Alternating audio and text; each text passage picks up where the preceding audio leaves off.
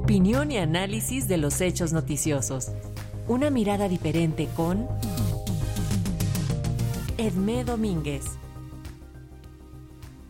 La doctora Edmé Domínguez Reyes, profesora emérita en Relaciones Internacionales y Género en la Universidad de Gotemburgo, destaca que las elecciones por sí mismas no son prueba de democracia y analiza el caso de Rusia, donde el próximo mes se realizarán comicios presidenciales. Este año, al parecer, se rompen todos los récords en cuanto a la cantidad de países que celebran elecciones para cambiar gobierno. Solo para nombrar algunos, estas se celebrarán en Estados Unidos, Rusia, México, Irán, la Unión Europea y la India, y ya se han celebrado en Indonesia, Pakistán, Bangladesh, Taiwán y El Salvador. Como sabemos, el celebrar elecciones no significa que se trate de democracias reales, ya que se puede tratar de dictaduras que quieren conservar algún signo de legitimidad, sobre todo ante el mundo externo, y simulan un juego electoral donde no hay alternativas de cambio al no existir ninguna libertad de expresión o de verdaderos partidos de oposición. Tal fue el caso de Bielorrusia y es el caso de Rusia, Irán, China o de El Salvador recientemente. Algunos aducirán que aún las elecciones en los llamados países desarrollados pueden ser problemáticas. Esto es cierto. Hay muchas variables incluyendo al populismo, el dinero, la manipulación de los medios sociales a través de las famosas fake news o el miedo que pueden afectar las elecciones y darles un peso inmerecido a fuerzas antidemocráticas ultranacionalistas y muchas veces conservadoras de extrema derecha, aunque igual pueden ser de ultraizquierda, que pretenden destruir las instituciones democráticas. Este fue el caso de Hungría, de Polonia, con el régimen anterior al actual, y el riesgo que se presenta en las elecciones parlamentarias europeas de junio de este año o las de Estados Unidos en noviembre. Pero aún siendo problemáticas, las elecciones en estos países aún reflejan una estructura democrática más fuerte o más débil que está lejos de existir en muchos países del llamado sur global. ¿Por qué menciono esto? Porque en los debates que enfrentan al norte y al sur, o al sur contra el occidente global, se habla de reemplazar la hegemonía de los países occidentales sobre los del sur, de reemplazar los lazos de colonización que han caracterizado estas relaciones. El cuestionamiento de esta hegemonía y de estas relaciones es naturalmente justo. Pero los campeones de este cuestionamiento, los líderes de los llamados BRICS, no son ningún modelo de justicia democrática o social.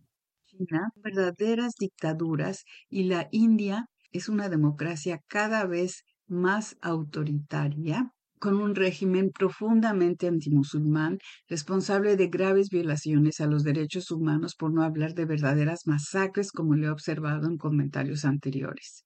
Así que, ¿cuál es la autoridad moral de estos países para liderar al llamado sur global y pretender arrebatar la hegemonía de las potencias occidentales? Dadas las noticias de días pasados, quisiera detenerme en el caso de Rusia. Como ya lo he descrito en ocasiones anteriores, las esperanzas democráticas surgidas del colapso de la Unión Soviética se vieron profundamente frustradas por una transición caótica criminal de la que en gran parte se puede responsabilizar a los intereses capitalistas ávidos de ganancias. El resultado fue una transición democrática frustrada que dio paso a un creciente autoritarismo nacionalista y revanchista, encabezado por un líder sediento de poder, como es Putin. La estabilidad lograda por Putin desde el principio de este siglo se asentó en la destrucción de las débiles estructuras democráticas y en un bien aceitado sistema de corrupción. Se estableció un sistema de represión selectiva que fue creciendo sutilmente para impedir la formación de una verdadera oposición.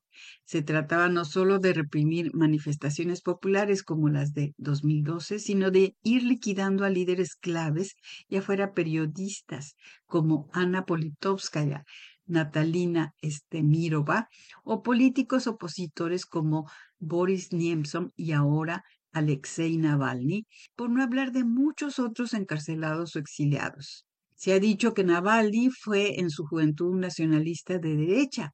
xenófobo y racista, y esto es cierto, pero también es cierto que en su carrera política maduró y se convirtió en un líder indiscutible y carismático en su cruzada anticorrupción, un verdadero opositor que prefirió regresar a Rusia después de recuperarse de su envenenamiento por los servicios secretos rusos para desde adentro seguir en su lucha contra Putin y el sistema que éste representaba.